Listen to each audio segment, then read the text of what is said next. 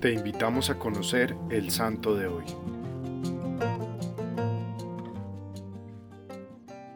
Hoy les contaré un poco sobre San Lorenzo. Los datos acerca de este santo los han narrado San Ambrosio, San Agustini y el poeta Prudencio. Lorenzo era uno de los siete diáconos de Roma, o sea, uno de los siete hombres de confianza del sumo pontífice. Su oficio era de gran responsabilidad, pues estaba encargado de distribuir las ayudas a los pobres. En el año 257, el emperador Valeriano publicó un decreto de persecución en el cual ordenaba que todo el que se declarara cristiano sería condenado a muerte. El 6 de agosto, el Papa San Sixto estaba celebrando la Santa Misa en un cementerio de Roma, cuando fue asesinado junto con cuatro de sus diáconos por la policía del emperador.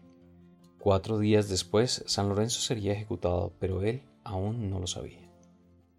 En ese momento, Lorenzo, viendo que el peligro llegaba, recogió todo el dinero y demás bienes que la iglesia tenía en Roma y los repartió entre los pobres, vendiendo los cálices de oro, copones y candelabros valiosos, y el dinero lo dio a las gentes más necesitadas. El alcalde de Roma, que era un pagano muy amigo de conseguir dinero, llamó a Lorenzo y le dijo, Me han dicho que los cristianos emplean cálices y patenas de oro en sus sacrificios, y que en sus celebraciones tienen candelabros muy valiosos Ve a recoger todos los tesoros de la iglesia y ven de vuelta, porque el emperador necesita dinero para costear una guerra que va a comenzar. Lorenzo le pidió que le diera tres días de plazo para reunir todos los tesoros de la iglesia, y en esos días fue invitando a todos los pobres, lisiados, mendigos, huérfanos, viudas, ancianos, mutilados, ciegos y leprosos que él ayudaba con sus limosnas. Y al tercer día los hizo formar en filas, y mandó a llamar al alcalde diciéndole ya tengo reunidos todos los tesoros de la iglesia.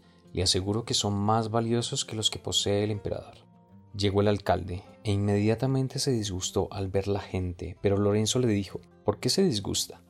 Estos son los tesoros más apreciados de la iglesia de Cristo. Después de esto, San Lorenzo fue incinerado mientras oraba por la conversión de Roma y la difusión de la religión de Cristo en todo el mundo. Esto sucedió el 10 de agosto del año 258. Señor Dios, tú le concediste a este mártir un valor impresionante para soportar sufrimientos por tu amor y una generosidad total en favor de los necesitados.